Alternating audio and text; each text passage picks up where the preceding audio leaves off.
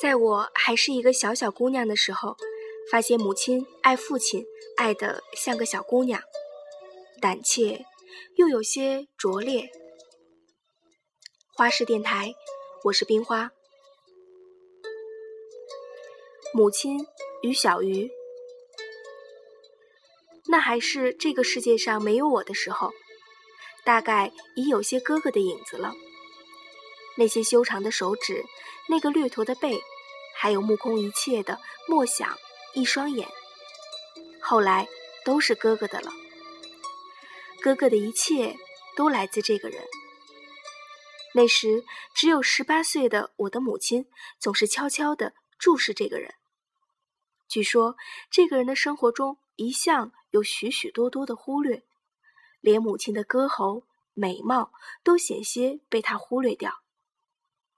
母亲那时包了歌剧团中所有的主角，风头足极了，一匹黑缎子一样的长发被他编成这样，弄成那样，什么配饰都不用，却冠冕式的华丽。十八岁的母亲，眼睛骄傲天真，却有了一个人。这个人是我的父亲。一天，他忽然对他说。你有许多抄不完的稿子。他那时是歌剧团的副团长，在乐队拉几弓小提琴，或者去画两笔舞台背景。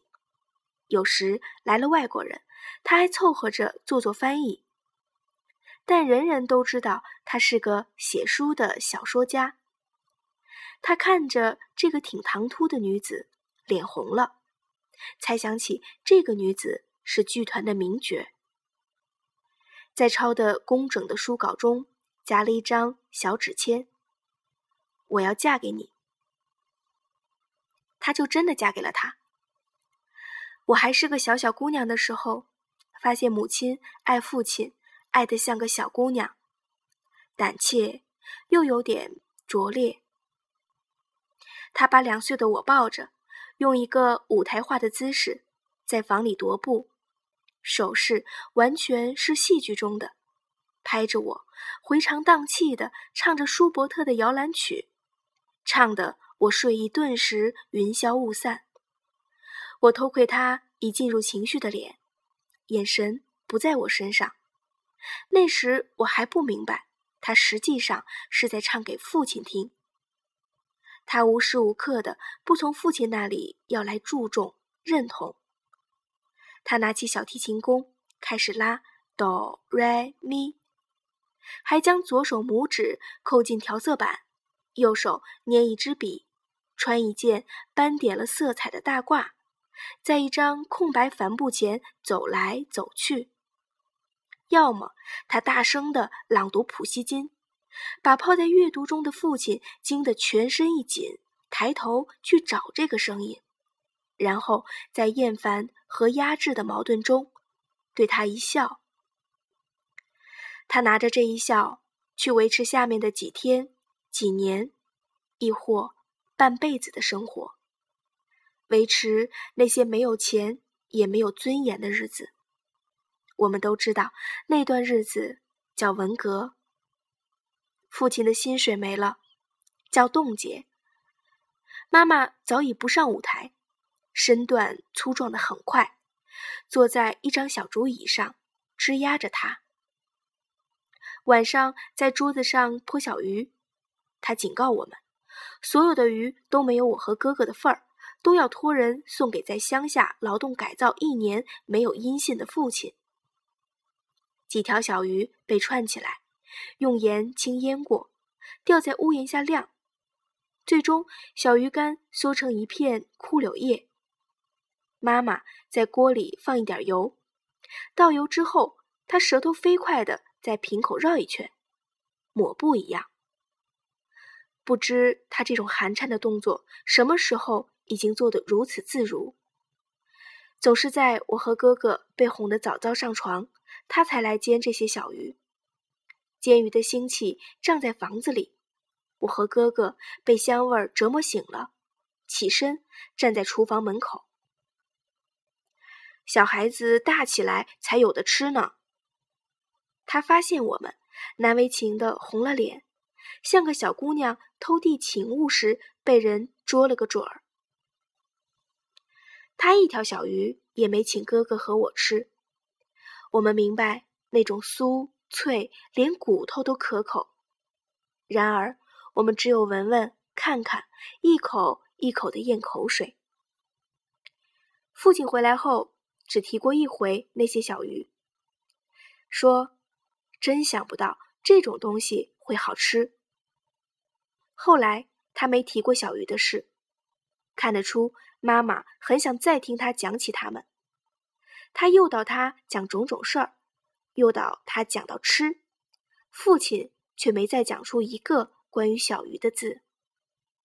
几年中，成百上千条小鱼，使他仍然倜傥地存活下来。妈妈围绕着父亲，以他略带老态的粗壮身段，在父亲面前洁净活泼。这时，已长大的哥哥和我有些。为这个还是小姑娘的母亲发窘，又有许多的出版社邀请爸爸写作了，他又开始穿他的风衣、猎装、皮夹克，在某个大饭店占据一个房间。他也有了一个像妈妈一样爱他的女人，只是比妈妈当年还要年轻。一天，哥哥收到爸爸一封信，从北京寄来的。他对我说：“是写给我们俩的。”完了，他要和妈妈离婚了。信便是这个目的，让我和哥哥说服妈妈放弃他，成全他真正的爱情。他说他一天也没有真正爱过妈妈。这点儿我们早就看出来了，他只是在熬，熬到我们大起来，他好有写这封信的这一天。我也看出他在我们身上的牺牲，知道在无权请求他熬下去。而这个呕心沥血爱了大半辈子的妈妈呢？许多天才商量好，由我向妈妈出示父亲的信。他读完，他一言不发的靠在沙发上，好像他辛辛苦苦爱他这么久，终于能歇口气了。他看看我们兄妹，畏惧的缩了一下身子。他看出我们这些天的蓄谋，我们绝不会帮他将父亲拖回来，并决定以牺牲他来把父亲留给他爱的女人。他知道他是彻底孤立了。这一夜，我们又听到了那只竹凳的吱呀声，听上去他要散架了。第二天一早，几串被剖净的小鱼坠在了屋檐下。父亲从此没回家。一天，妈妈对我说：“我的探亲假到了。”我问他去探谁。我知道父亲尽一切努力在躲他，不可能让他一年仅有的七天探亲假花在他身上。去探你爸爸呀！他瞪我一眼，想说这还用问。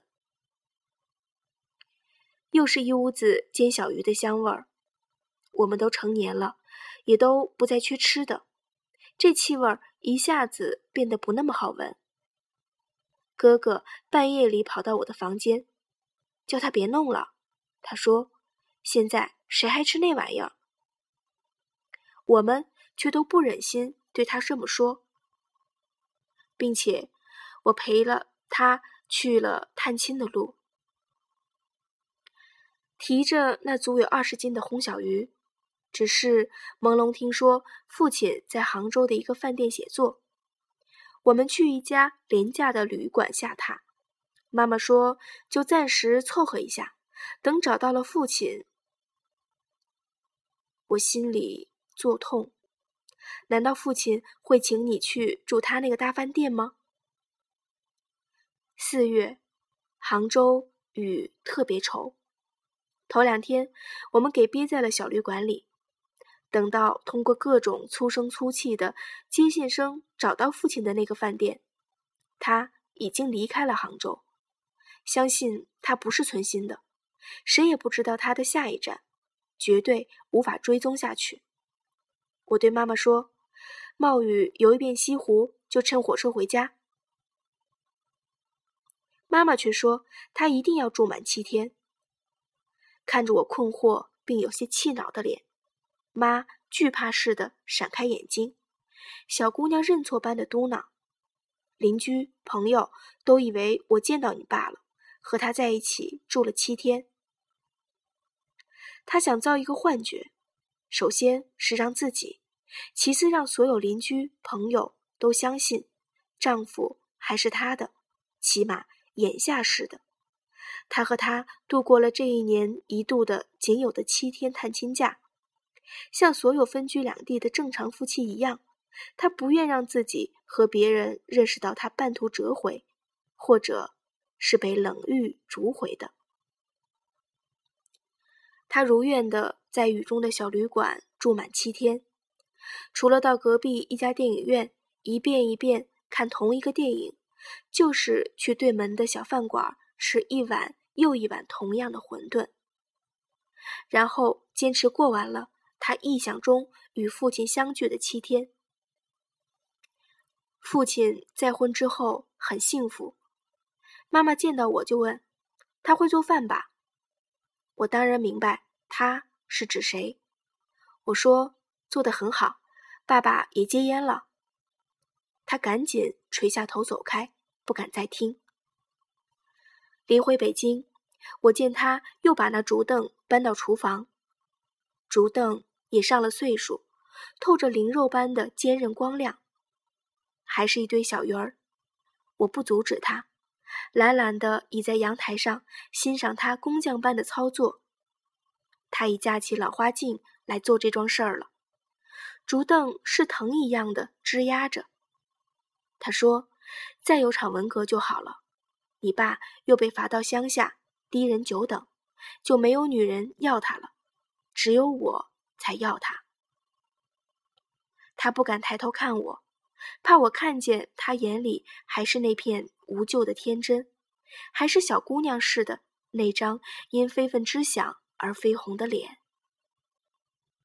我将一篓子烘熟的小鱼烧到爸爸那里，正是高朋卵满座的时候，满桌是继母的国宴手艺。我对爸爸使了个眼色。